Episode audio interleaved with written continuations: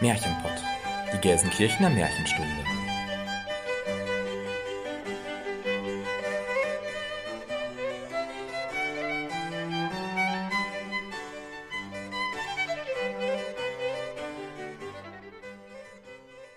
Hallo und herzlich willkommen zum Märchenpott, unserem Märchenpodcast. Wir sind Jenny Christian und Elena. Und wir nehmen euch mit in die weite Welt der Märchen. In die Welt von Es war einmal und wenn sie nicht gestorben sind. In die Welt von schönen Prinzessinnen und bösen Hexen, von guten Feen, mutigen Abenteurern und verwunschenen Königreichen. In die Welt von Schneewittchen, Dornröschen und Hänsel und Gretel. Aber auch in eine unbekannte Welt, in der euch Figuren und Erzählungen begegnen werden, die ihr noch nicht so gut kennt. Wir unterteilen unsere Folgen in Märchenstunde und Märchenkunde. In der Märchenstunde sprechen wir euch ein Hörspiel ein, in der darauffolgenden Märchenkunde-Folge tauschen wir uns dann darüber aus und analysieren und diskutieren Aspekte zu einem bestimmten Oberthema. Dabei sagen wir auch unsere Meinung, die natürlich keinen Anspruch auf Allgemeingültigkeit hat. Vielmehr geht es uns darum zu zeigen, wie zeitlos, aktuell und vielschichtig Märchen sind und warum wir uns ein bisschen Märchenzauber im Alltag bewahren sollten. Und damit beginnen wir mit unserer 29. Folge und dem Thema Weihnachten.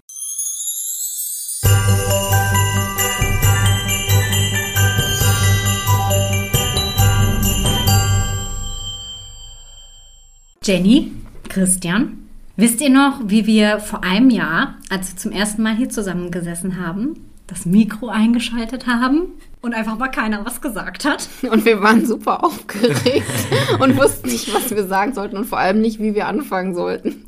Ja, und das Krasse ist, das ist tatsächlich fast auf den Tag genau ein Jahr jetzt her.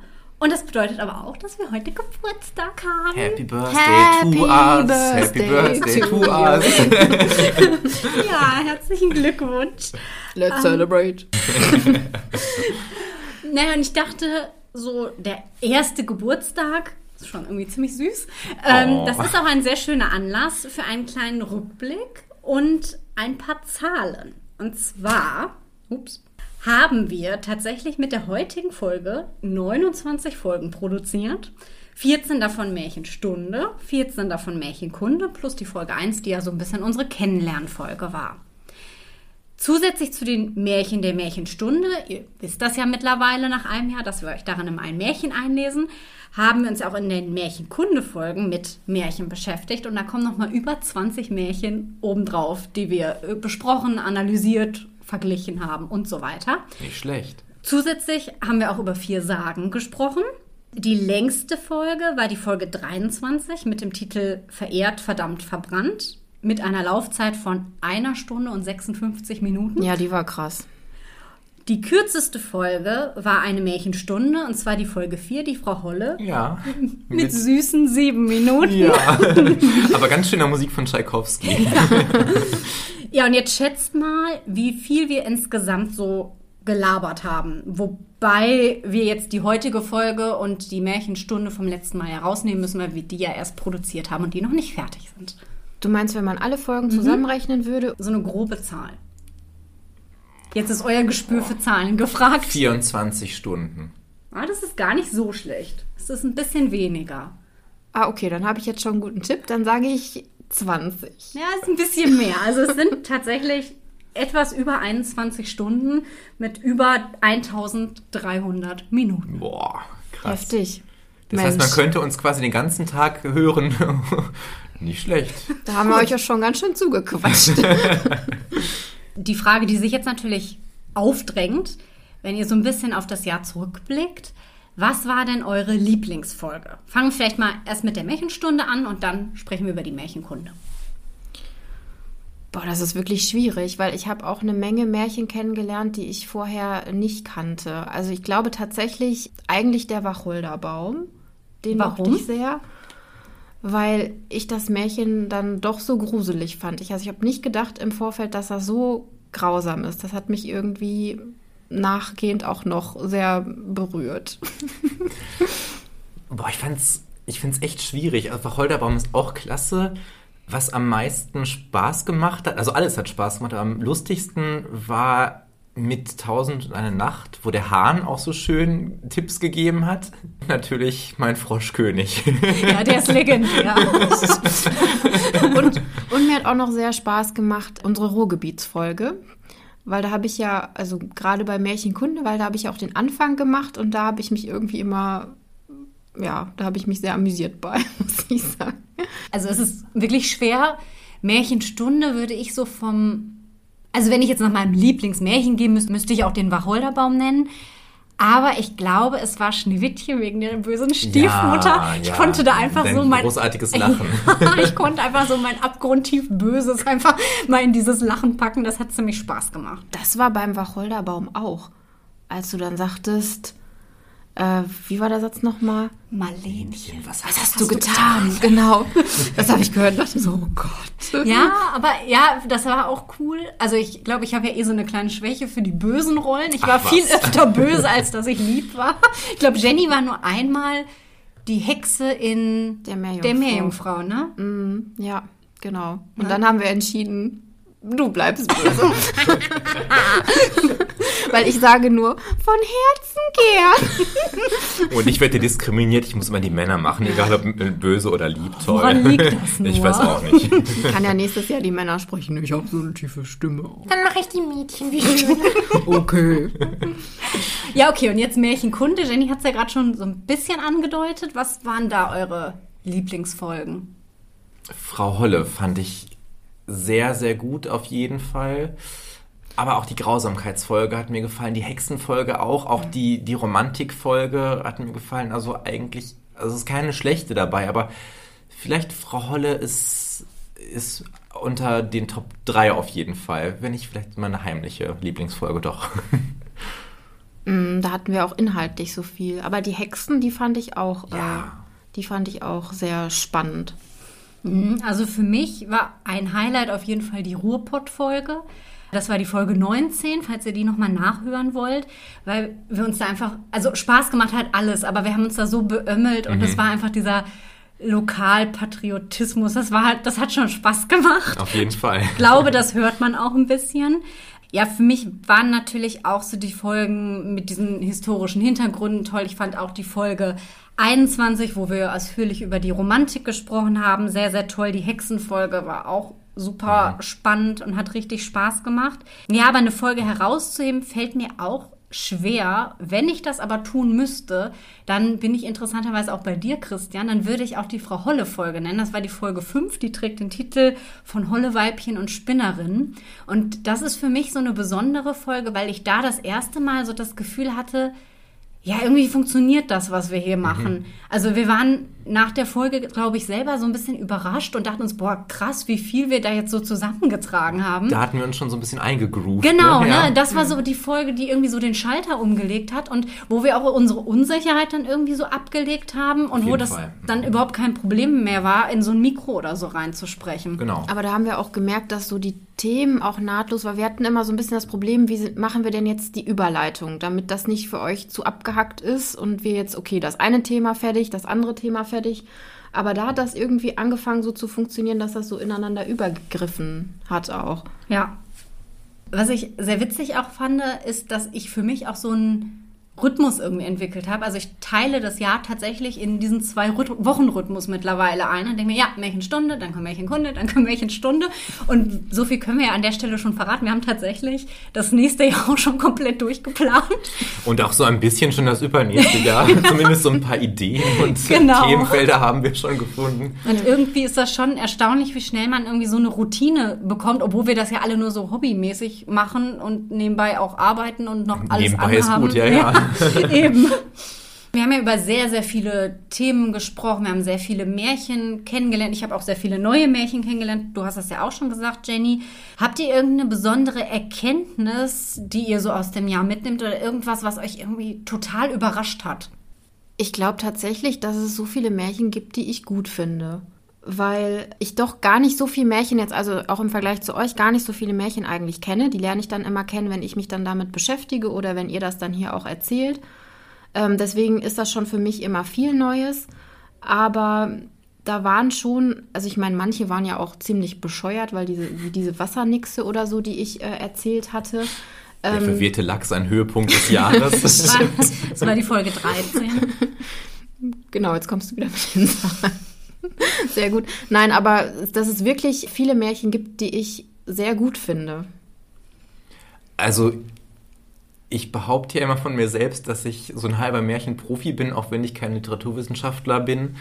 Aber obwohl ich mich schon mit echt vielen Märchen auseinandergesetzt habe, auch schon vor dem Märchenpodcast, wir hatten ja vor dem Podcast ja auch schon so eine Märchenstunde, die wir nicht mitgeschnitten und veröffentlicht haben, da haben wir auch schon über viele Sachen auch detailliert gesprochen, was mega interessant war. Und obwohl ich die Märchen schon x-mal gelesen habe und da auch vor dem Podcast schon mal zu dritt oder wie auch immer drüber gesprochen hatten, auch intensiver, lerne ich immer noch wieder neue Facetten kennen und neue Verknüpfungspunkte. Und das ist mega spannend, also dass die, diese Themenpalette so, so, so allumfassend ist und überall irgendwie Sachen auftauchen, jetzt jenseits von, von Kulturkreis und zeitlichem Entstehungspunkt und so weiter. Das finde ich echt mega faszinierend, dass diese Universalität der Märchen doch so krass ist. Ja. Mm. Und gerade mit den Hintergründen, die wir auch so besprochen haben, die man dann so im Hinterkopf hat, auch, wir haben ja mal sehr viel auch die Brüder Grimm thematisiert, dass man da auch so den Hintergrund hat, in, in welcher Zeit die so entstanden sind, dann betrachtet man das schon auch wirklich anders. Ja, ja und das trotz dieses wenn man es negativ sagen würde, beschränkten Ausgangspunktes, dass wir oft oder meistens von den Grimms ausgehen, dass man von da aus trotzdem oder vielleicht auch gerade deswegen dann so eine Palette auffahren kann im Vergleich zu den Kunstmärchen, zu nicht-deutschen oder nicht-grimmschen Märchen oder wie auch immer. In der Frau Holle-Folge ja auch dieser Vergleich zu Väterchen Frost. Ja. Das fand ich, finde ich immer wieder äh, toll, wirklich. Es ist lustig, wir sind uns da tatsächlich jetzt, obwohl wir uns nicht abgesprochen haben vorher, sehr, sehr einig. Ich würde tatsächlich auch sagen, für mich war auch das Überraschende diese Vielschichtigkeit. Also wir haben das ja irgendwie vor einem Jahr dann so ganz vollmundig in unser Intro geschrieben und gesagt, ja, und jetzt hier die weite Welt der Märchen. Und ich glaube, uns allen war schon klar, da kann man schon auch einiges rausholen, sonst hätte es ja auch gar keinen Sinn gemacht, diesen Podcast zu starten. Aber dass wir dann tatsächlich so viel zusammentragen, dass man zu einzelnen Themen so umfangreich recherchieren kann, dass wir den zeitgeschichtlichen Kontext so krass abdecken können, dass wir aber auch den, den, den Schlenker in die Popkultur schaffen, dass wir immer wieder den Bezug ins Heute schaffen können. Das finde ich schon erstaunlich und das hätte ich in diesem Ausmaß auch nicht gedacht. Wir hatten anfangs ja immer so ein bisschen die Angst in Anführungszeichen, ja, womit füllen wir denn die, die Folge? Ja. Gibt es überhaupt genug? Und ja. dann, also spätestens bei Frau Holle, ich glaube, das war so in mehrfacher Hinsicht so ein Wendepunkt oder so ein Knackpunkt mhm. irgendwie, wo wir dann auch so viele Sachen schon einfach rausnehmen mussten, weil es hätte noch so viele andere Sagen ja. und so viele Verweise und noch auf andere Märchen und Kulturkreise gegeben, wo wir gesagt haben, nee, und dann nehmen wir wirklich auch nur mhm. das, was, was uns gefällt und was sich in dieses Bild eben fügt. Natürlich ein bisschen Kontrast haben wir auch eingebaut, ne? Also wir müssen bei der Recherche jetzt immer aussortieren, ganz viel aussortieren. Ja, absolut. Obwohl ja. wir dann die Folgen ja dann zum Teil wirklich fast zwei Stunden schon gemacht haben. Also das ist echt unglaublich. Und das habe ich auch bei meiner äh, Rubrik festgestellt. Jenny hat eine Frage, weil ich mir auch so überlegt habe, hm, was hattest du denn eigentlich so für Fragen dieses Jahr? Da war ja eine Menge dabei. Irgendwie habe ich zwischenzeitlich auch gedacht, eigentlich müssten dir doch mal die Fragen ausgehen, aber nö, ist dann tatsächlich nicht so. Ich meine, was habe ich mir überlegt? Was das beliebteste Grimms Märchen ist, Disney-Prinzessinnen, welche dazugehören, was Grausamkeit bedeutet, ob man Gebrüder oder Brüder Grimm genau, sagt. Genau, das wäre eine Frage, die von einem Hörer an uns via Instagram ja. zugetragen wurde. Also, wenn ihr Fragen habt, immer gerne schreiben. Wir greifen die auf. Genau, das wollte ich auch noch sagen. Vielleicht können wir das ja mal für uns fürs nächste Jahr überlegen, ob wir nicht mal für Insta irgendwie eine Frage oder es irgendwie offen lassen, dass mhm. man vielleicht mal eine Frage schicken könnte oder sowas. Und ich habe auch natürlich heute eine Frage, aber nee, weil das ist bei der Vorbereitung der Rubrik auch immer so. Ich denke mir mal am Anfang, oh Gott, da findest du nichts zu, da gibt es einfach nichts und was willst du denn darauf jetzt antworten? Also erstmal so komplett Chaos. Aber letztendlich ist es dann immer so, dass sich das alles gut fügt und ich tatsächlich auch immer sehr viel zu den Sachen finde und hoffentlich auch dann gut beantworte. Und jetzt, wenn bald meine Enzyklopädie des Märchens in 15 Bänden da ist, dann haben wir noch mehr Material, was wir benutzen können. Also es Dann- hört einfach nicht auf. Die nächsten 50 bis 70 Jahre Märchenpodcast sind mindestens gesichert. Und dann wird es absolut wissenschaftlich. Dann sitzen wir im Altersheim und machen einen Oma- und Opa-Podcast. Ja.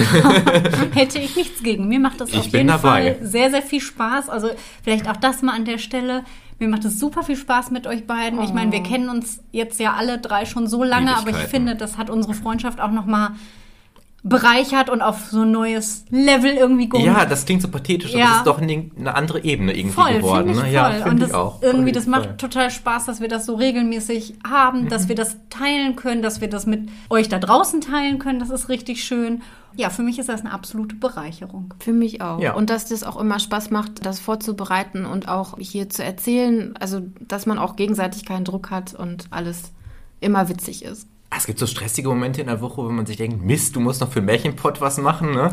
Aber dann, wenn man dran sitzt, dann ist dieser, dieser Ärger oder dieser Stress auch sofort wieder verflogen. Das ist ja kein Zwang, ne? Ja. Um Gottes Willen. Aber dann, dann ist man in der Thematik und dann ist sofort die Ist Welt auch auch, so. ausgeschaltet und ausgeblendet und alles Elend bleibt vor der Tür und Ja. kann nicht mal, oh, Sprache, Entschuldigung, am Arsch lecken, so.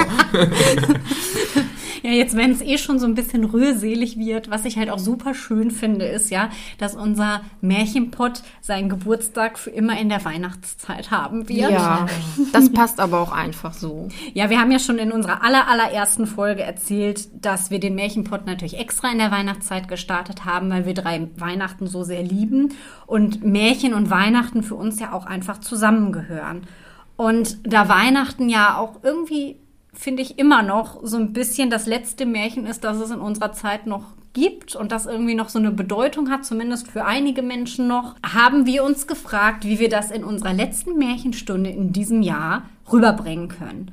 Und da haben wir uns für die Erzählung Die Heilige Nacht von Selma Lagerlöf entschieden.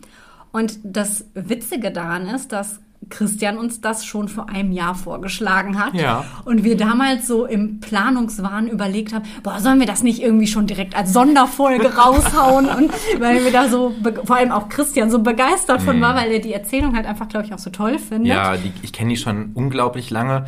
Ich bin zufällig auf dieses Buch gestoßen, was hier auch neben mir gerade liegt. Das ist ein schönes rotes leingebundenes Buch mit äh, Fraktur beschriftet in Silber mit Sternchen auf dem Buchrücken aus dem Jahr 1935. Das habe ich vor, oh, da war ich noch in der Schule, also ich weiß nicht, das schon Oberstufe war, aber so 16, 15, 16 war ich da bestimmt. Da gab es eine Buchhandlung, die es jetzt nicht mehr gibt auf der Bahnhofstraße in Gelsenkirchen, die dann ein modernes Antiquariat hatte oder auch so einen Antiquari antiquarischen Teil. Und da ist mir das Buch, weil das so hübsch war, in die Hände gefallen. Und ich hatte von Selma Lagerlöf schon Nils Holgersson und so weiter gelesen. Und da dachte ich, ach, nimm mal mit. Und ich habe das Buch den Abend angefangen und dann auch nicht aus der Hand gelegt, bis es wirklich durch war. Und diese, ich versuche es immer jedes Jahr in der Adventszeit einmal zu lesen. Es klappt nicht immer, zumindest nicht immer ganz. Aber das begleitet mich jetzt schon, oh Gott, das ist ja dann schon 20 Jahre jetzt. mein Gott, bin ich alt. Ähm, Ach was. also ich finde es auch so toll, dass euch die Geschichte auch so begeistert hat, die ihr die Geschichte ja vorher nicht, nicht so richtig kanntet.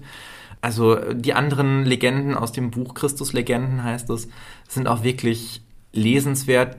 Selma Lagerlöf hat ja nicht ohne Grund den Literaturnobelpreis bekommen. Genau, das können wir vielleicht zur Einordnung ja auch nochmal klären. Ich persönlich muss gestehen, ich kannte sie vom Namen her tatsächlich nicht. Schande über mein Haupt. Ich kannte auch die Erzählung nicht. Aber Selma Lagerlöf ist tatsächlich eine der bekanntesten Schriftstellerinnen Schwedens. Und sie lebte von 1858 bis 1940 und erhielt eben, wie Christian gerade gesagt hat, den Nobelpreis für Literatur und das im Jahr 1909 als erste Frau. Ihr bekanntestes Werk, da dürften bei den meisten dann aber die Glocken irgendwie klingen, die Weihnachtsglocke, das ist Nils Holgersson. Und um das jetzt natürlich auch richtig zu stellen, die Heilige Nacht, die wir euch in der letzten Märchenstunde eingelesen haben, ist kein Märchen. Ich fand aber so beim Lesen, so dieser einfache Schreibstil und ja, diese Idee von dieser mündlichen Erzähltradition, die da ja auch irgendwie vermittelt wird, das ist dann doch irgendwie schon wieder ziemlich nah am Volksmärchen. Und weil ja Märchen auch dann in diesem Prolog quasi auftauchen, das mit dem Sarg, in dem die tote Großmutter da liegt, ähm, dann die Märchen und Lieder aus dem ja, Haus das getragen war mein werden. Lieblingssatz. Ja. Das fand ich sehr berührend. Ja, ich als Oma-Kind, ja. ich fand das auch damals schon toll. Ja, also mich hat die Geschichte auch sehr berührt. Und als kleine Anekdote, aufgrund ihres Schreibstils, der irgendwie gerne auch so ein bisschen als naiv abgetan mhm. wird, wurde Lagerlöf häufig als ich weiß jetzt nicht, wie man es auf Schwedisch richtig ausspricht, Sagutant kritisiert. Und dieses Wort bedeutet Märchentante. Passt ja perfekt. Genau, finde ich auch. Aber das stimmt, ich habe relativ viel von Lagerlöf gelesen, auch den Roman Jerusalem und noch einige andere Sachen. Ganz, ganz tolle Erzählung, das Mädchen vom Moorhof zum Beispiel. Äh, das hat immer so einen, so einen märchenhaften Beigeschmack, also gar nicht, gar nicht im, im negativen Sinne, sondern für mich eher im positiven Sinne. Und also ich, ich habe noch nichts von ihr gelesen, was ich richtig doof fand. Also ich kann für euch alle nur eine uneingeschränkte Leseempfehlung aussprechen. Ja, mir hat es auch sehr gut gefallen. Und das zeigt ja auch so ein bisschen, dass man diese mh, mm, Idee von, was sind Märchen und was macht das eigentlich aus, auch in andere Textarten irgendwie mit einflechten kann. Ne? Und dass es ja dann auch in die Hochkultur Einzug hält, bis zum Nobelpreis eben wirklich. Genau. Ja. Würdest du sagen, dass das deine liebste Weihnachtsgeschichte ist, Christian? Hm, also ich finde sie schon sehr toll, auch wegen der Oma tatsächlich und dass sie das so in ihre Biografie da eingebettet hat. Aber der Brunnen der weisen Männer, trotz einer etwas schwierigen Passage wegen Rassismus, die äh, muss man natürlich dann auch im historischen Kontext sehen, ist das aber tatsächlich, glaube ich, meine liebste Weihnachtsgeschichte von Lagerlöf auf jeden Fall. Und eigentlich auch so eine meiner liebsten mhm. Geschichten zur Weihnachtszeit, weil man liest den ersten Satz, also ich, mir geht das so und man ist schon sofort drin. Mhm. Also sie hat da besonders dieses Gespür, den Leser, die Leserin so in eine andere Welt hineinzuziehen. Aber auch nicht auf so eine ruckartige äh, Art und Weise, sondern ganz sanft und so atmosphärisch und es ist also wenn man die ersten Sätze schon gelesen hat, oh, fühlt man sich schon irgendwie aufgehoben und äh, in eine fremde Welt versetzt, wirklich. Also es ist unglaublich schön, sprachlich unglaublich schön. Und diese Aussagen, also zur Menschlichkeit, die dann am Ende stehen, die finde ich auch in Zeiten wie diesen immer wichtiger. Ja. Hast du auch eine liebste Weihnachtsgeschichte, Jenny? Nicht so direkt. Also ich höre an Weihnachten immer viel Weihnachtsmusik und auch viel Hörspiel. Benjamin gehört da für mich fürs Weihnachtsfeeling und Bibi. Bibi das und ist Tina. genau, das ist eher so das. Also so geschichtenmäßig und lesen eigentlich eher nicht so. Was ich aber auch irgendwie ein bisschen schade finde, wenn ich jetzt, wenn ich jetzt auch diese Geschichte höre oder so, weil das so ja doch was fürs Herz ist. Ja, ich habe nämlich auch überlegt, weil eigentlich ich lese auch total gerne und so und ich habe auch überlegt, habe ich irgendwie so, weil zu Weihnachten du hast irgendwie deine Filme und deine Hörspiele und deine Musik und da freust du dich auch irgendwie drauf. Und habe ich gedacht, boah, hast du irgendwie so ein Buch oder so, was du immer wieder rauskramst? Aber irgendwie habe ich das auch nicht. Mir ist dann aber eingefallen, ich habe mich dann an meine Kindheit zurückerinnert und da gab es ein Buch, das ist jetzt überhaupt keine hohe Literatur, das war wirklich ein Kinderbuch und das hieß Millie feiert Weihnachten. Das ist so eine Kinderbuchreihe aus den 90ern, glaube ich, die hat mehrere Abenteuer erlebt, aber sie feiert eben auch Weihnachten und jeder Tag ist eben quasi für die Adventszeit dann eine kleine Geschichte und das habe ich ich habe es leider nicht mehr. Ich habe jetzt schon überlegt, ob ich es mir einfach aus nostalgischen Gründen mal nachbestellen soll. Ich glaube, wir haben es damals verkauft.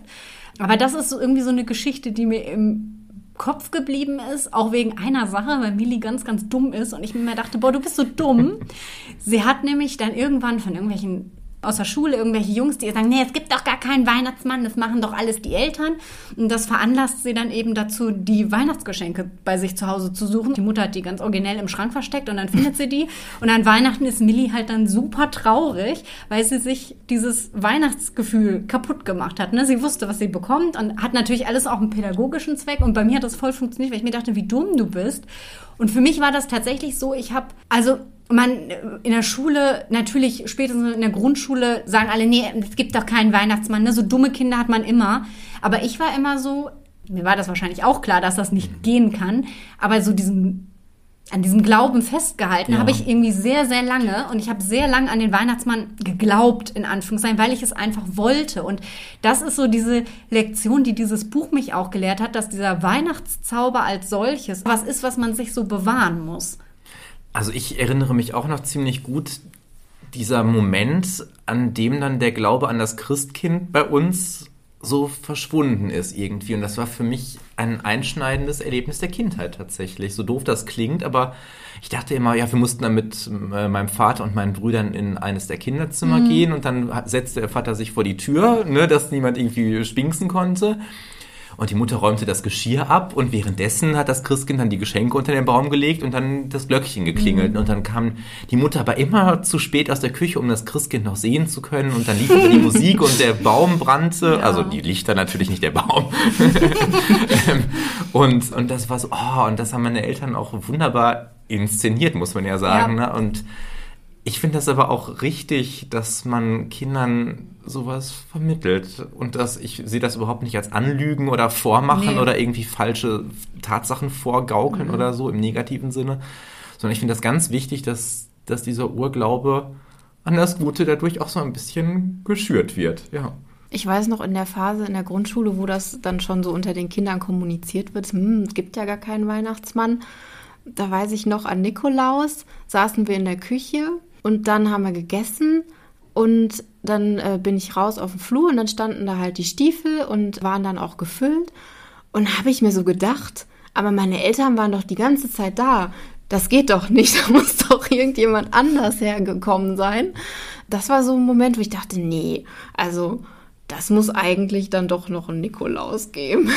Ich habe mir das dann auch immer versucht zu, zu erklären, dann irgendwie, wenn wir äh, dann in die Kirche gegangen sind, dann auch früher traditionell, dann wurde du denkst, ja, die Eltern kamen dann natürlich später. Du dachtest dir, nee, in der Zeit, da konnten die das mhm. ja nicht. Und dann kamst du nach Hause und dann lagen halt die Sachen unterm Baum. Da nee, das geht halt nicht. Wie sollen die das denn gemacht haben? Und irgendwie hat man sich das so in seinem kindlichen Kopf dann so zurechtgelegt. Aber irgendwie, als ich jetzt auch so für die Folge mir das so nochmal in Erinnerung gerufen habe, finde ich, das ist auch irgendwie das, worum es so ein bisschen geht. Also dieses Bewahren von dem Schönen. Ich meine, natürlich muss man jetzt im Alter von Ü30 nicht mehr an den Weihnachtsmann glauben, das wäre vielleicht auch komisch, aber dieser Glaube an diesen Weihnachtszauber, den man vielleicht jedes Jahr aufs Neue, es klingt ja super kitschig, aber den man jedes Jahr aufs Neue irgendwie wieder so zum Leben erweckt, weil ich habe immer das Gefühl, Weihnachten ist bei vielen immer so, ah, die Weihnachtszeit ist so stressig, ach, der Weihnachtsstress und mhm. der stresst mich alles so. Ich denke mir immer, das ist halt so schade. Also wenn du natürlich grundsätzlich ein Mensch bist, der damit nichts anfangen kann, dann ist das ja völlig legitim.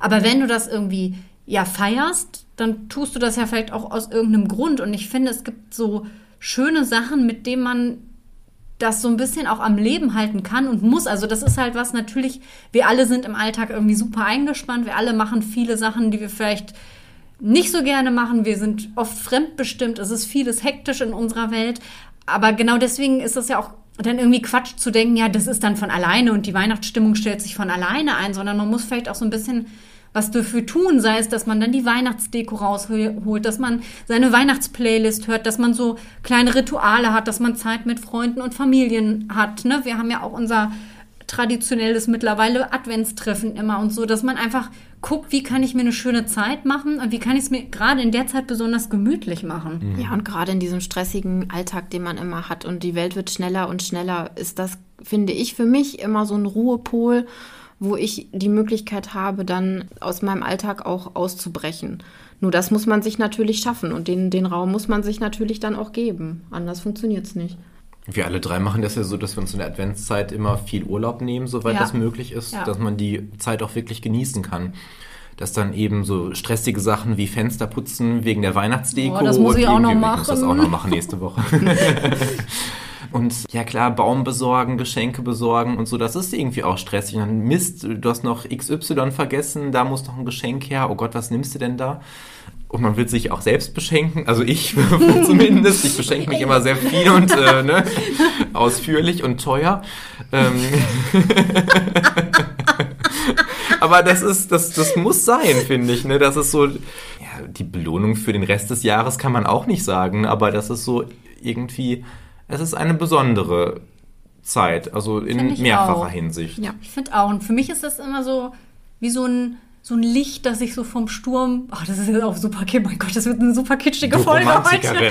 Ja, aber das ist schon so ein Licht, was sich so von diesem Sturm des Alltags irgendwie beschützen möchte und wo ich mir denke, es ist immer auch ein bisschen eine Frage, was man draus macht. Natürlich gibt es Phasen im Leben, die so schlimm und schlecht sind, dass Weihnachten völlig egal ist. Aber wenn man jetzt einfach davon ausgeht, dass es einfach, man ist noch privilegiert genug, dass man Menschen hat, mit denen man seine Zeit verbringen kann, einem ist nichts Schlechtes passiert, die Menschen, die man liebt, sind alle da, man ist gesund. Also ich finde, dann hat man schon sehr viel Potenzial, um sich das schön zu machen. Und man kann das ja auch mit vielen kleinen Sachen machen. Also für mich ist zum Beispiel auch immer ganz klar, Toten Sonntag kommt die Weihnachtsdeko raus. Und das ist zum Beispiel ein Tag, da nehme ich mir auch einfach nichts vor, weil ich das echt total zelebriere. Das muss jetzt nicht jeder machen, aber ich glaube, jeder kann so für sich das schaffen und sich vielleicht mal fragen, ja, was gibt mir denn dieses Gefühl oder was gibt mir vielleicht auch die Erinnerung an früher, womit ich das so ein bisschen lebendig machen kann? Bei mir ist das genauso. Ich überlege dann schon Wochen im Voraus, oh Gott, welches Hörspiel hörst du zuerst? Ja. Dieses Jahr war es übrigens Waldo, Weihnachten im Geisterschloss. Welche Musik hörst du zuerst? Weihnachtsoratorium oder doch irgendwie Weihnachten mit Freddy Quinn oder sowas Kitschiges aus dem Plattenschrank von Oma? Also was ich an dieser Zeit auch so toll finde, wenn man dann irgendwie unterwegs ist und es draußen schon dunkel ist oder noch dunkel ist morgens Ja. und dann an den Fenstern die Weihnachtslichter leuchten, ob jetzt Lichterketten oder Sterne oder was auch immer, dass man irgendwie zumindest das Gefühl hat, ob es stimmt, weiß man ja nicht, aber wenigstens das Gefühl hat, dass auch andere Menschen auch dieses Bedürfnis nach Frieden Ja. und schönen, schöner Geborgenheit und so weiter haben. Und das, finde ich, ist dieser, wenn ich dann so irgendwie durch die Straßen gehe und dann so mir das angucke und dann vielleicht auch noch Musik höre über Kopfhörer oder so, dann kann man schon richtig nostalgisch werden und irgendwie so auch innerlich zumindest ein Tränchen verdrücken. Ne? Ja, ich finde, das ist auch ein voll schöner Gedanke, den du da ansprichst. Ich habe das auch, auch wenn ich dann so sehe, oh, andere haben auch irgendwie die Fenster beleuchtet und haben dekoriert und so, weil ich mir denke, es gibt so viel Krieg und Unheil in der Welt, so viel, was uns momentan trennt, dass es irgendwie diese eine Sache noch gibt, die einen eint. Und ich finde, das spielt auch überhaupt keine Rolle, ob du religiös bist oder nicht. Also für mich ist Weihnachten einfach ein Familienfest, ein Fest mit Freunden, ein Fest der Gemütlichkeit. Und ob du da jetzt diesen religiösen Aspekt in den Vordergrund stellst oder nicht, das finde ich spielt überhaupt gar keine Rolle. Das sehe ich auch immer wieder an der Schule. Ähm, da haben wir viele muslimische oder nicht christliche Kinder, die dann trotzdem da mit funkelnden Augen stehen, wenn dann Ja. die Adventskalenderpäckchen im, im Klassenraum hängen und an, an Lichterkette da steht und der Adventskranz und so weiter und die, die Weihnachtskugeln und oh, und wie toll und bald ist Weihnachten, auch wenn die das ja gar nicht feiern im engeren Sinne, aber für die ist es dann trotzdem eine wunderschöne Zeit und eine besondere Zeit auch und das finde ich, das verbindet ja dann auch auf einer anderen Ebene. Das engere Religiöse ist dann ja fast schon zweitrangig, beziehungsweise das ist ja die eigentliche Botschaft von Weihnachten, für mich zumindest. Ja. Dass es keine trennende Botschaft ist, weil du glaubst da nicht dran, du kommst in die Hölle, sondern ne, Genau. dass es die Botschaft des Friedens und der Liebe ist. Mein Gott, wir sind heute echt pathetisch. Echt? Gleich fangen wir noch an zu heulen oder so. Wenn wir eh schon so kitschig sind, ich finde, dann kann es jetzt auch kitschig weitergehen. Oh ja, bitte. Denn Weihnachten ist ja jetzt nicht nur eine Zeit des Geschichtenerzählens und Geschichtenhörens, sondern auch eine Zeit, in der es mal Tradition war, dass man am Heiligen Abend zur Bescherung ein Gedicht aufgesagt hat. Zumindest war das bei mir so, bis es dann von meinem wirklich wunderbaren Blockflötenspiel abgelöst Oh. wurde. Das war virtuos, glaube ich. Aber ähm, bis dahin, ich glaube, damit habe ich es mir wahrscheinlich auch einfacher gemacht, statt Gedichte auszuwendig zu nennen. Ach komm, dann spielst du da auf deiner Blockflöte tut, tut. Aber nein, Nichts gegen Blockflöten, ja? nein, nein. Aber äh, bis dahin habe ich tatsächlich auch immer ein Gedicht aufgesagt. War das bei euch auch so?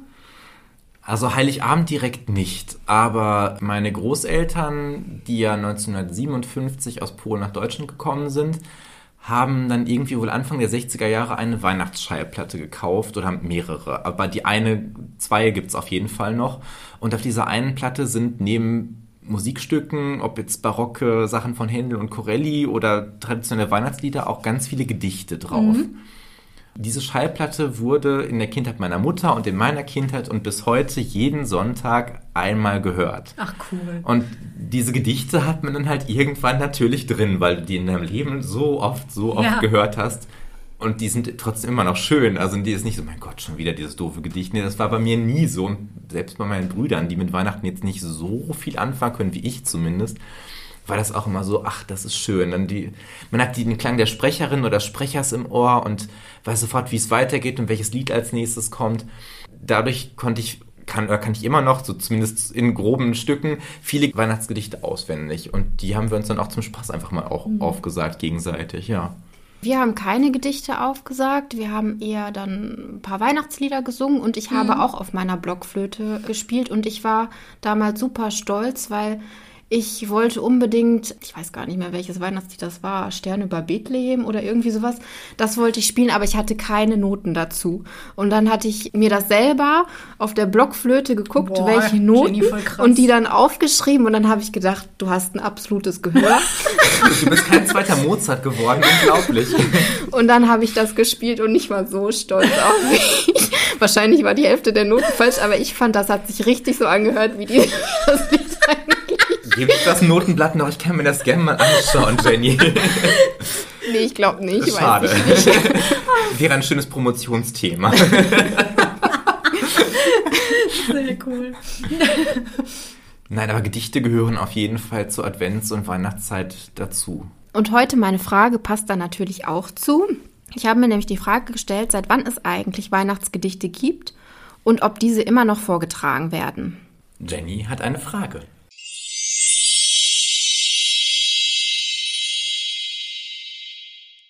Die meisten Klassiker der Weihnachtsgedichte entstanden im 18. und 19. Jahrhundert, wobei bereits im 16. Jahrhundert das Gedicht Weihnacht von Hans Brüggemann entstanden ist. Auch in der Vorweihnachtszeit gehören natürlich Gedichte dazu. So gibt es auch einige Adventsgedichte und diese werden dann von den Kindern im Kindergarten oder in der Schule auswendig gelernt. Nach einer repräsentativen Umfrage aus dem Jahr 2012 für die DPA singen 60 Prozent der Deutschen keine Weihnachtslieder mehr unter dem Tannenbaum. Trotzdem sind Weihnachtslieder wie Odo Fröhliche oder Stille Nacht durchaus bekannt.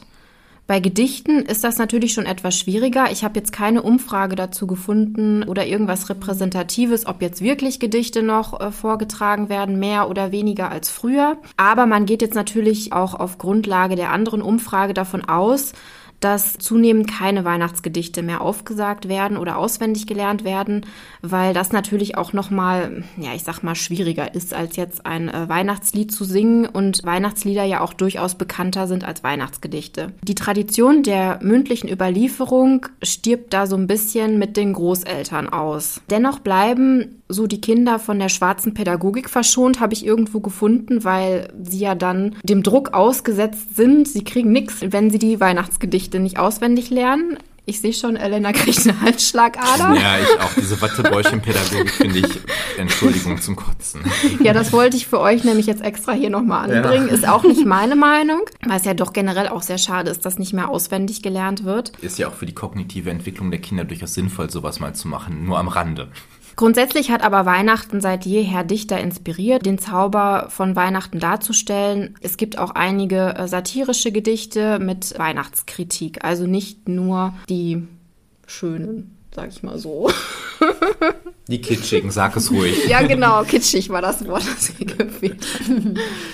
Wir tragen vielleicht jetzt mal ein bisschen dazu bei, dass die Tradition weiterlebt, denn wir haben uns gedacht, dass wir euch in dieser Folge mal keine Märchen vorstellen, sondern jeder sein Weihnachtsgedicht, ja, ob wir es jetzt aus der Kindheit kennen oder nicht, da werden wir bestimmt noch was zu sagen, aber eben ein Gedicht, mit dem wir irgendwie etwas Besonderes verbinden. Darf ich anfangen? Ja, bitte.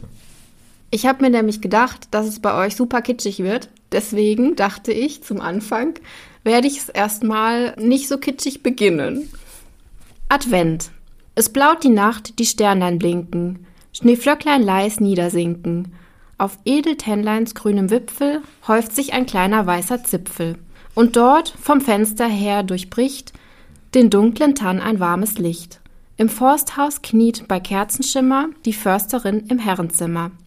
In dieser wunderschönen Nacht hat sie den Förster umgebracht. Er war ihr bei des Heimes Pflege seit langer Zeit schon sehr im Wege. So kam sie mit sich überein, am Niklasabend soll es sein, und als das Rehlein ging zur Ruh, das Häslein tat die Augen zu. Er legte sie direkt von vorn, den Gatten über Kim und Korn. Vom Knall geweckt rümpft nur der Hase, zwei, dreimal, viermal die Schnuppernase und ruht weiter süß im Dunkeln, derweil die Sternlein traulich funkeln. Und in der guten Stube drinnen, da läuft des Försters Blut von hinnen. Nun muss die Försterin sich eilen, den Gatten sauber zu zerteilen, Schnell hat sie ihn bis auf die Knochen nach Weidmanns Sitte aufgebrochen. Voll Sorgfalt legt sie Glied auf Glied, was der Gemahl bisher vermied, behält ein Teil Filet zurück als festtägliches Bratenstück und packt zum Schluss, es geht auf vier, die Reste in Geschenkpapier. Das ist ja wie beim Wochenende Ja. Da dröhnt's von fern wie Silberschellen, im Dorfe hört man Hunde bellen. Wer ist's, der in so tiefer Nacht im Schnee noch seine Runde macht? Knecht Ruprecht kommt mit goldenem Schlitten auf einem Hirsch herangeritten. He, gute Frau, habt ihr noch Sachen, die armen Menschen Freude machen? Des Försters Haus ist tief verschneit, doch seine Frau steht schon bereit. Die sechs Pakete, heilger Mann, s ist alles, was ich geben kann. Die Silberschellen klingen leise, Knecht Ruprecht macht sich auf die Reise. Im Försters Haus die Kerze brennt, ein Sternlein blinkt. Es ist Advent. Also wenn das nicht der perfekte Anknüpfungspunkt an unsere Grausamkeitsfolge ist, dann weiß ich auch nicht, Jenny. Deswegen habe ich gedacht, dass das, also es ist jetzt kein Gedicht, das ich aus der Kindheit kenne. Ich habe nur einfach so gedacht, weil ich habe mir schon vermutet, dass es bei euch bestimmt ein bisschen kitschig Du wird. kennst uns einfach zu dass gut. wir da einfach doch äh, für unsere Hörerinnen und Hörer einen fließenden Übergang haben. Wir wollten doch jetzt eine schöne, besinnliche Folge machen, Jenny. Wir hatten noch genug Tod und Verzweiflung. Aber wenn ich darf, lese ich gleich auch noch ein besinnliches Gedicht. Wir überlegen es uns. Möchtest du weitermachen, Christian? Ja, kann ich machen.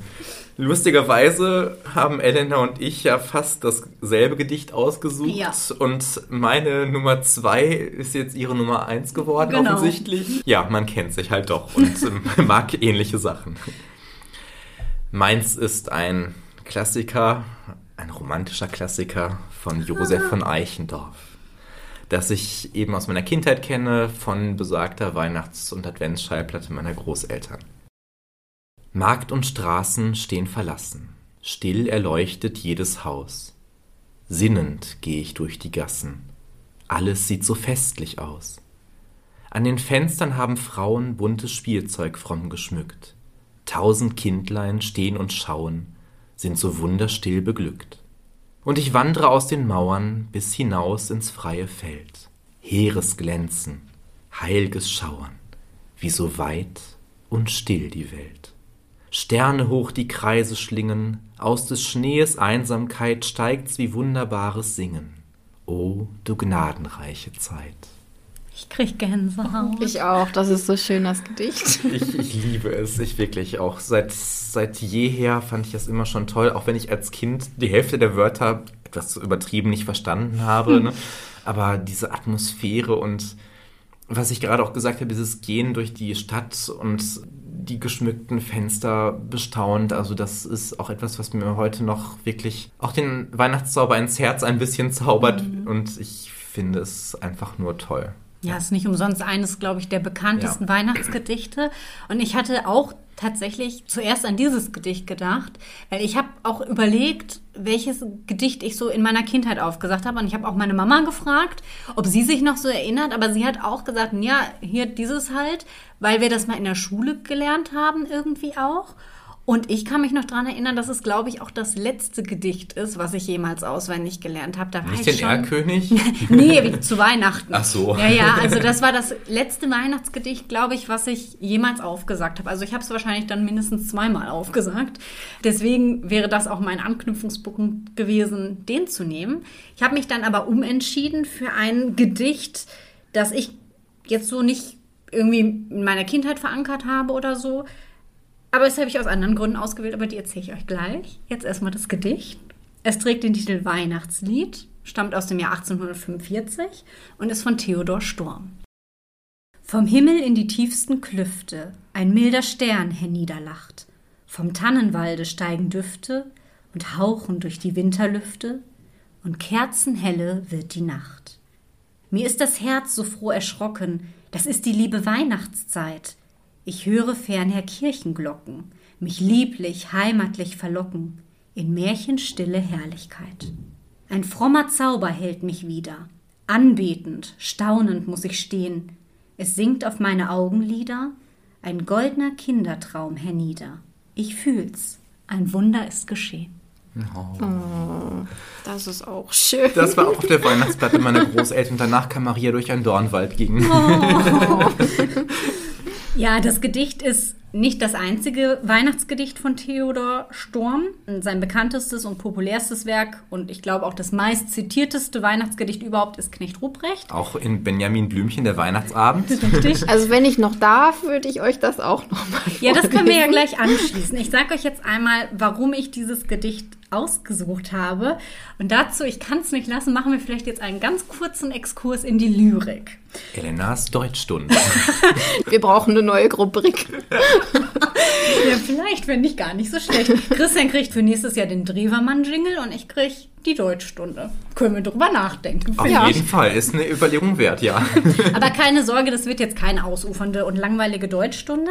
Ich habe mir nur gedacht, wir besprechen hier im Märchenpott ja nun mal eine bestimmte Textsorte und wir haben ja öfter schon auch mal nach links und rechts geguckt, haben uns zum Beispiel mal angeguckt, was sind eigentlich Sagen oder auch Legenden, wo ist da der Unterschied.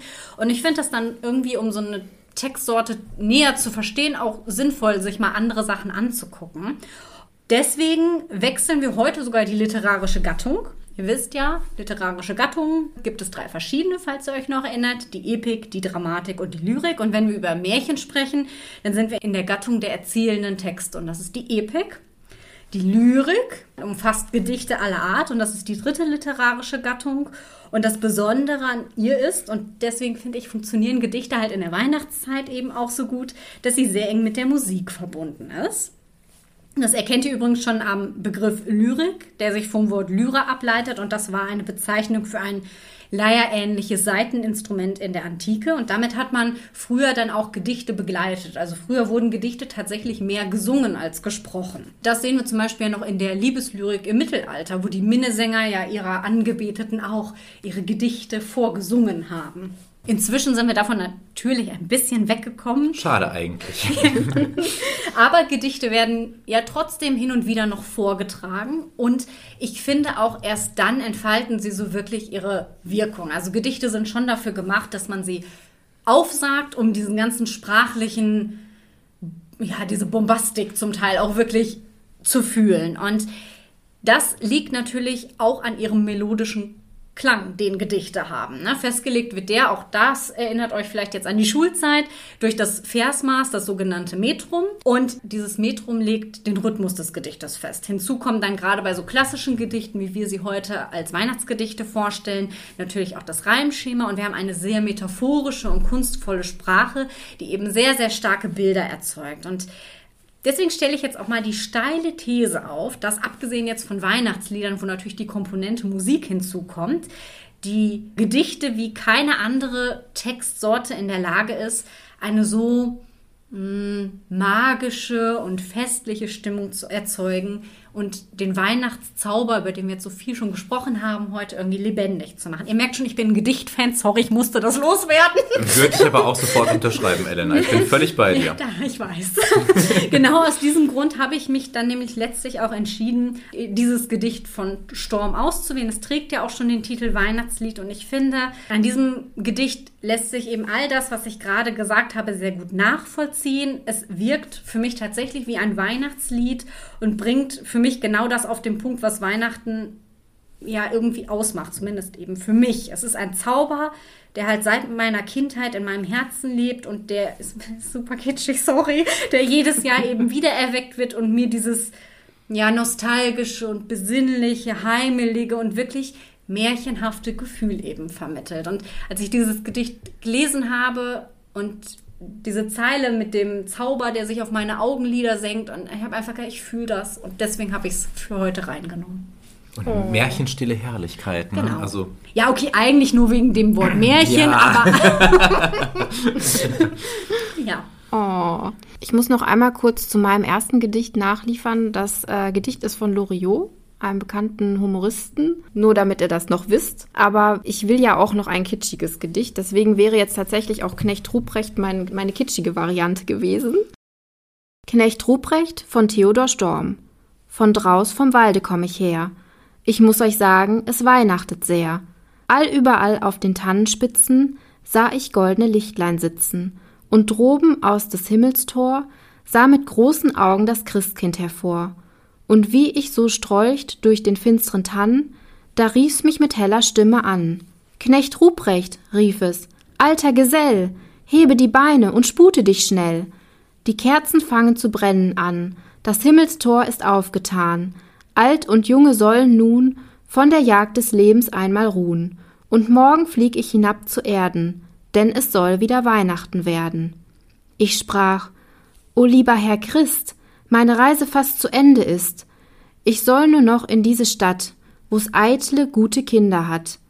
Hast denn das Säcklein auch bei dir? Ich sprach, das Säcklein, das ist hier, denn Äpfel, Nuss und Mandelkern essen brave Kinder gern. Hast denn die Rute auch bei dir? Ich sprach, die Rute, die ist hier, doch für die Kinder nur die schlechten, die trifft sie auf den Teil, den rechten. Christkindlein sprach, so ist es recht, so geh mit Gott, mein treuer Knecht. Von draus vom Walde komm ich her, ich muss euch sagen, es weihnachtet sehr. Nun sprecht, wie ich's herinnen find. Sind's gute Kind? Sind's böse Kind? Naja, teils, teils, würde ich sagen. Ne, Elena ist böse, ich bin gut. Ja, das haben wir ja schon vorhin festgestellt. Also Benjamin würde sagen, nur gute Kinder. Ja, es gibt doch keine schlechten. Ja, ja. Das ist tatsächlich ein Gedicht. Ich meine, das ist ja eh eines der Klassiker schlechthin. Das kann ich, das habe ich nie bewusst auswendig gelernt und ich kann es, ich glaube, ich werde es auf meinem Sterbebett Ja, noch aufsagen ja, können. Das geht mir genauso. Ja. Weil man hat es so oft gehört, irgendwie, ob jetzt Ja. bei Benjamin oder Ja. auf Schallplatte oder wie auch immer. Ja, total. Und ich hatte das letztes Jahr, als ich das nochmal bei Benjamin gehört hatte, wo ja dieser Teil ist, dass man von des Alltags äh, Dinge einfach mal ruhen soll. Mhm. Das war so bei mir der Punkt, wo ich mir dachte, ja, das ist einfach die Weihnachtszeit. Von das, der Jagd des Lebens, ja, ja. Genau, dass man da einfach mal so seinen Alltagsstress vergisst Mhm. und dann auch die Zeit genießt. Was man ja eigentlich das ganze Jahr machen sollte, zumindest immer wieder zwischendurch, sich seine Ruheoasen so schaffen sollte. Ja. Nur das, Aber so eine dieser, Zeit. dieser abgedroschene Begriff von Entschleunigung und, und auch von Achtsamkeiten, das klingt Mhm. immer so, so esoterisch oder weiß ich nicht was. Aber das ist schon, also das macht das Leben ja auch erst lebenswert. Also ich lebe jedenfalls nicht, um irgendwie von 8 bis 16 Uhr meinem Job nachzugehen und dann zu Hause todmüde ins Bett zu fallen und am nächsten Tag derselbe Scheiß von Ja, das ist ein bisschen wenig, Ja, ja. ja. ja. Ja, das stimmt. Ja, Ja. und ich finde aber, wenn man dann so eine Zeit hat, in der man sich das eben nochmal besonders bewusst machen kann, das hat schon irgendwie was Schönes. ja. Und sich das auch schön machen kann und auch die Zeit mit Familie und Freunden einfach genießen kann. Auch genießen kann, dass man sich hat. Weil man weiß ja nun mal nicht, was auch kommt und was Ja, passieren eben, wird. genau. Ne? Ja, einmal mehr in den Zeiten, in denen wir jetzt gerade leben, ne? Ja, Wo alles richtig. nochmal unsicherer wird. Genau. Naja, und durch diese ganzen Traditionen wie Weihnachtsgeschichten, Weihnachtshörspiele, Weihnachtsmärchen, äh, Weihnachtslieder, dann auch bestimmtes Essen, der Adventskranz, der Tannenbaum, die Kerzen, Ja. die Dekorationen, wenn auch jetzt nicht überbordend viel bei mir, bei, de, bei dir. Bei deine, mir schon. Deine Wohnung ist ja ein auch. Weihnachtsparadies, also da könnte man ja fast Führungen durchmachen. Aber nicht Ähm, kitschig. Also stellt euch jetzt nein, bitte nicht so stilvoll, blinke, blinke Ja. Plastiklämpchen vor. Ja, Danke, ja, danke. ja. Das ist es nicht. Und das macht es ja auch so besonders, auch diese Weihnachtsgewürze. Ja. Auch wenn ich das ganze Jahr über gerne Zimt esse, im Milchreis oder wie auch immer. Ja. Aber das ist so nochmal was Besonderes in dieser Zeit. Mit dieser ganzen Atmosphäre. Das ist so, alle Sinne werden da auch in Anspruch genommen. Ne? Also das, diese Düfte der Weihnachtszeit, Ja. die Geschmäcker, die Klänge, die optischen Reize der Weihnachtszeit. Das ist einfach so eine, Gesam Mhm. eine Gesamtatmosphäre, die man nicht beschreiben kann, die es wirklich nur in dieser Weihnachtszeit gibt und die für mich und für dich ja, glaube ich, auch, Elena, immer mit Kälte verbunden ist. Also ich Ja. könnte zum Beispiel nie Weihnachten in Australien am Strand Nein, feiern. das ist ganz das furchtbar. wäre für mich die Horrorvorstellung Ja. schlechthin. ja. Ich leide schon so bei den 16 Grad. Ja, die ja, wir ja, immer ja, haben. ja, sicher. Mhm. Ja. Ist aber auch so. Also ich verknüpfe das auch Mm. zusammen. Deswegen denkt man sich auch mal, oh, so weiße Weihnacht, das wäre Mm. schon schön. Naja, und wahrscheinlich haben wir wieder wie vor ein paar Jahren 17 Grad Heiligabend. Ja, und da saßen wir, Ostern. Ja, ja, da saßen wir mit der Familie bei offener Balkontür im Wohnzimmer, weil wir so geschwitzt haben beim Essen. Abends, das war schon, Schon grotesk absurd. irgendwie, ja, ja. mhm. Nichtsdestotrotz hoffe ich, dass wir euch ein ganz bisschen Weihnachtszauber mit dieser Folge rüberbringen konnten, dass wir vielleicht ein ganz bisschen dazu beitragen können, dass ihr diese Weihnachtsstimmung dieses Jahr auch fühlen könnt.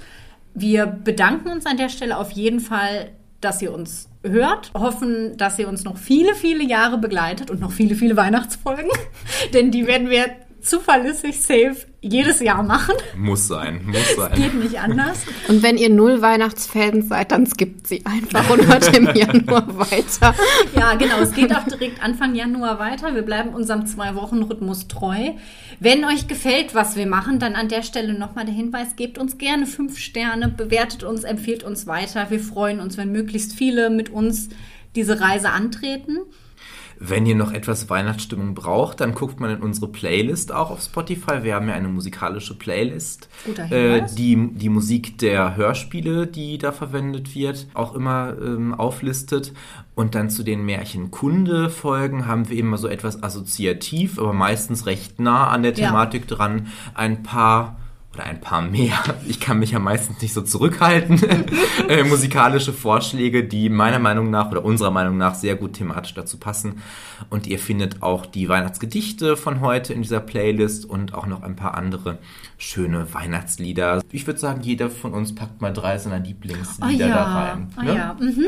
Da hab ihr, ich ihr schon müsst Ideen. dann raten, welche von mir, welche von Elena und welche von Jenny Oh ja, sind. Ich glaube, es okay. wird einfach. Nee, das weiß ich gar nicht, aber okay, deine bestimmt. Ja. Also in dem Sinne, wir wünschen euch eine schöne Weihnachtszeit, genießt die Zeit und auch einen guten Rutsch ins neue Jahr und dann hören wir uns im Januar wieder. Ich würde aber noch, weil wir ja über Gedichte gesprochen haben, zum Abschluss ein kleines Gedicht nochmal sagen, wenn Ja, ihr möchtet. bitte. Auf jeden Fall.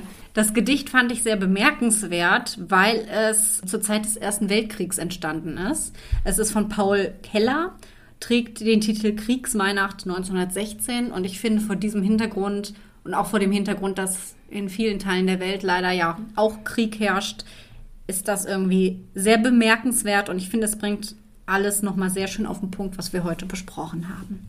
Und wenn auch nichts mehr auf Erden wär und alles Freude und Liebe leer, es blieben die Sterne in dunkler Nacht, es blieben die Berge in weißer Pracht, es blieb der selige Kindertraum vom Gabentisch und vom Tannenbaum. Es blieb Weihnachten. Das ist sehr schön, Elena. Vielen lieben Dank ja. dafür. So, und jetzt seid ihr entlassen, feiert schöne Weihnachten, kommt gut ins neue Jahr und wir hören uns 2023 wieder. Frohe Weihnachten! Tschüss.